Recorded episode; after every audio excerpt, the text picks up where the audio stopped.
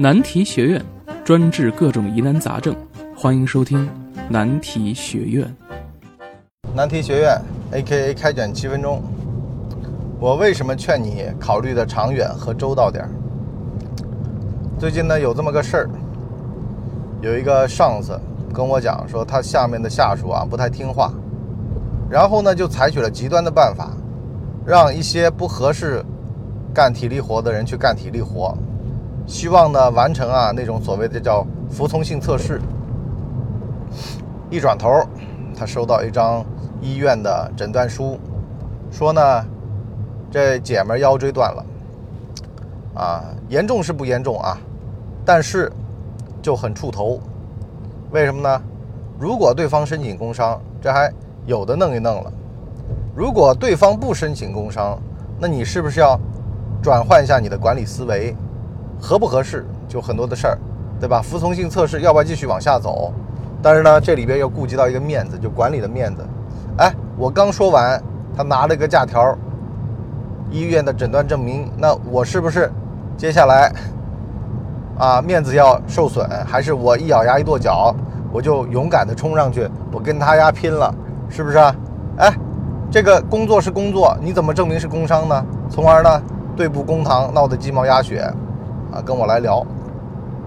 我说，首先嘛，很多的事情它既有，为什么你要去动它呢？是因为你内心里面有个应该。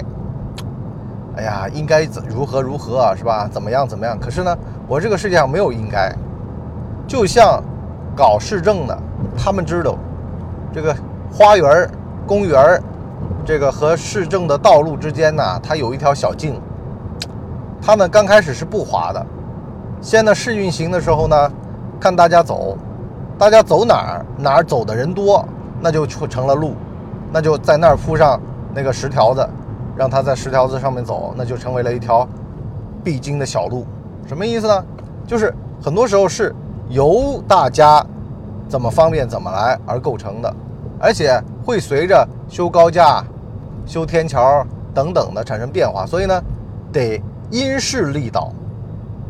就很多的事情吧，不是说你是领导，你是上司，你一拍大腿，哎呦喂！这事儿我还办不了，千万不要这么傻。这样的话呢，你费力还不讨好，还得罪人。咱得说句实话啊，千人千面，人要是自愿去干的，干出了多少的事儿都跟你没关系。可是是你逼他干的，那人家去医院开诊断条，开出来摔到你面前，你怎么办？当然了，有人说。改革就是得触动他人的利益的，啊，触动他人利益比触动灵魂都难，是不是？但是问题在哪儿呢？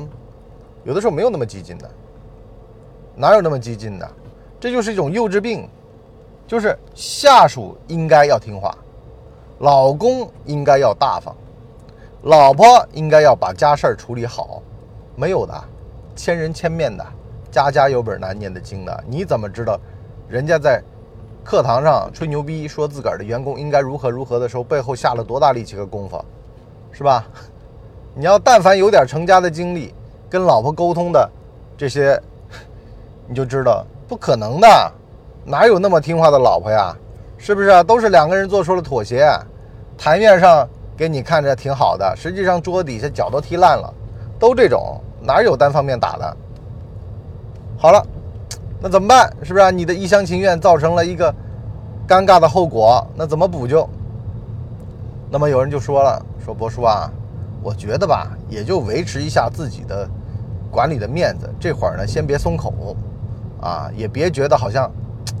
其实呢，我的看法是什么呢？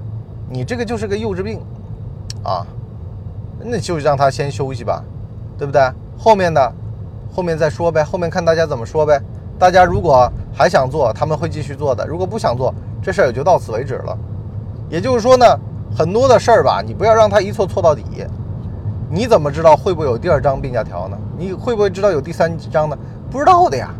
因为每个人的身体你都不可能完全的掌握的。但是如果这个事儿是约定俗成的，那就跟你丫没关系。但是如果是你强力而为的，那么就是你的错，是吧？在执行这个政策的时候，就会碰到千般万般的阻力。毕竟，人都是吃五谷杂粮的，他不可能不生病，他也不可能就是顺着你的样子长。我儿子经常以前跟我讲说，这鸡翅为什么会有骨头啊？这排骨为什么它就不能够长成没有骨头的样子吗？我说，按照你们这种想法，这个世界就是个巨巨大的灾难。个顶个的生物都没有骨头，啊，软趴趴的一坨放在那儿，多恶心呢，是不是啊？猪有猪味儿，鸡有鸡味儿，鱼有鱼味儿，就是因为人家的骨骼不一样，作为基础把它们给撑起来，从而呢把那个肉长得鱼的腥味儿啊，鸡的骚味儿是吧？各种味儿，所以说不能够这么去思考问题的，你得顺应，就它长什么样子，你就顺着它那样子。然后去切、去剁、去做，是吧？做法也不一样。鸡胸肉特别腥、特别柴，那么怎么办呢？要么就是低温慢煮，啊，你不能说我只会烧黄焖鸡，那么 鸡胸肉我也用黄焖鸡的烧法来烧，那得多柴多腥啊，是吧？不能够自己手上有什么就拿它来做什么，就把它当什么，不是这样的。而是呢，你要做一个厨子的话，你得先了解食材。这种食材，这些食材能做什么？不做什么？你拿松茸去当蘑菇来炒，啊，炒出来什么味儿呢？对不对？那叫暴殄天物。松茸蒸蒸得了，拿酱油蘸着吃就特别的鲜美就行了。黑松露是吧？你把它切薄了，薄片儿盖在面上是吧？配面吃，那你还不如来片芝士片呢。芝士片多好吃，比松茸比那个强多了。黑松露是吧？黑松露因为名贵的食材，所以呢，它的吃法。也是不一样的，比如说它拌饭，啊，这个都是他有他的客观的条件和他人已经走熟了的路的，你却偏偏拿知识去干别的去了，是吧？你拿知识去配大蒜去了，你说这玩意儿能吃吗？有人说，哎呀，韩国部队锅不也这么发明出来的吗？辣芝士啊，这个泡面那个东西是吧？我说那也是约定俗成啊，不是一样的吗？当年美军跑到韩国留下一堆午餐肉。是吧？韩国人呢拿泡菜煮锅，往里面扔各种各样美军的罐头，啊，因为呢老美爱吃芝士，他们就往里面放芝士，从而呢形成这么一道菜，啊，这菜一尝还挺好吃，是不是啊？可是我们早年我们也觉得这玩意儿好恐怖啊，啊，就是个大乱炖大锅炖嘛。可是现在习惯、文化、心理都变了，当然了，这个东西所以说嘛，它也是因时因势而变的，也不能说一概而论，就是说。你这样干是不好的，但是必须得搞明白。去做管理，管别人，做事儿，得懂得顺应时势，不要去做头一口水。为什么呢？很危险，而且没必要。在我看来就是很蠢，是吧？除非你有一个非常艰巨的任务，因为这个任务有这个旗号，从而呢去做这样的事儿。否则的话，没事儿去瞎折腾。你这个东西就是容易出事儿的，到时候。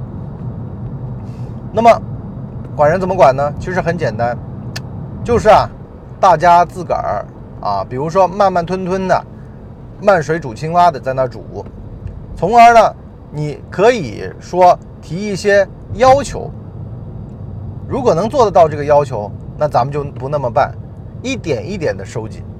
但是呢，千万不要说直接提做法，做法这个东西，说句实话。他有他的做法，你有你的做法，你不在后面拿着教鞭看着，那他就不按照你的要求做，下次不还一样吗？所以不要提做法，你就提你要什么结果，他能不能达到？他达不到，那不好意思，那按照我的做法。如果他达得到，那就让他达到好了。很多的事情就是这样的，你一定要摁着人的手，摁着头去喝水，那么他呛到了算你的。但是你告诉他，你今天就结果给我。如果能喝那么多水，那就算了；如果喝不到，那你自己惩罚自己吧，你自己处理你自己吧，我就不处理了，对不对？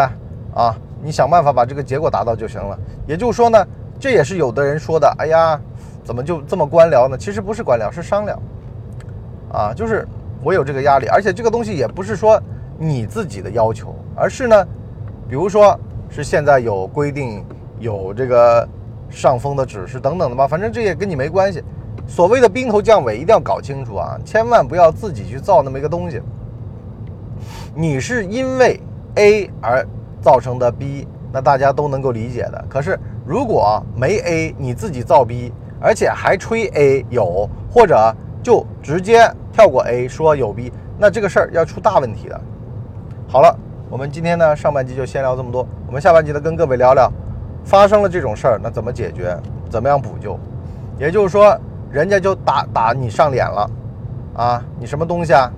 你还真以为自个儿是个葱了，是吧？那这个时候怎么办？其实呢还是有补救的办法的，摸摸鼻子。什么叫摸鼻子呢？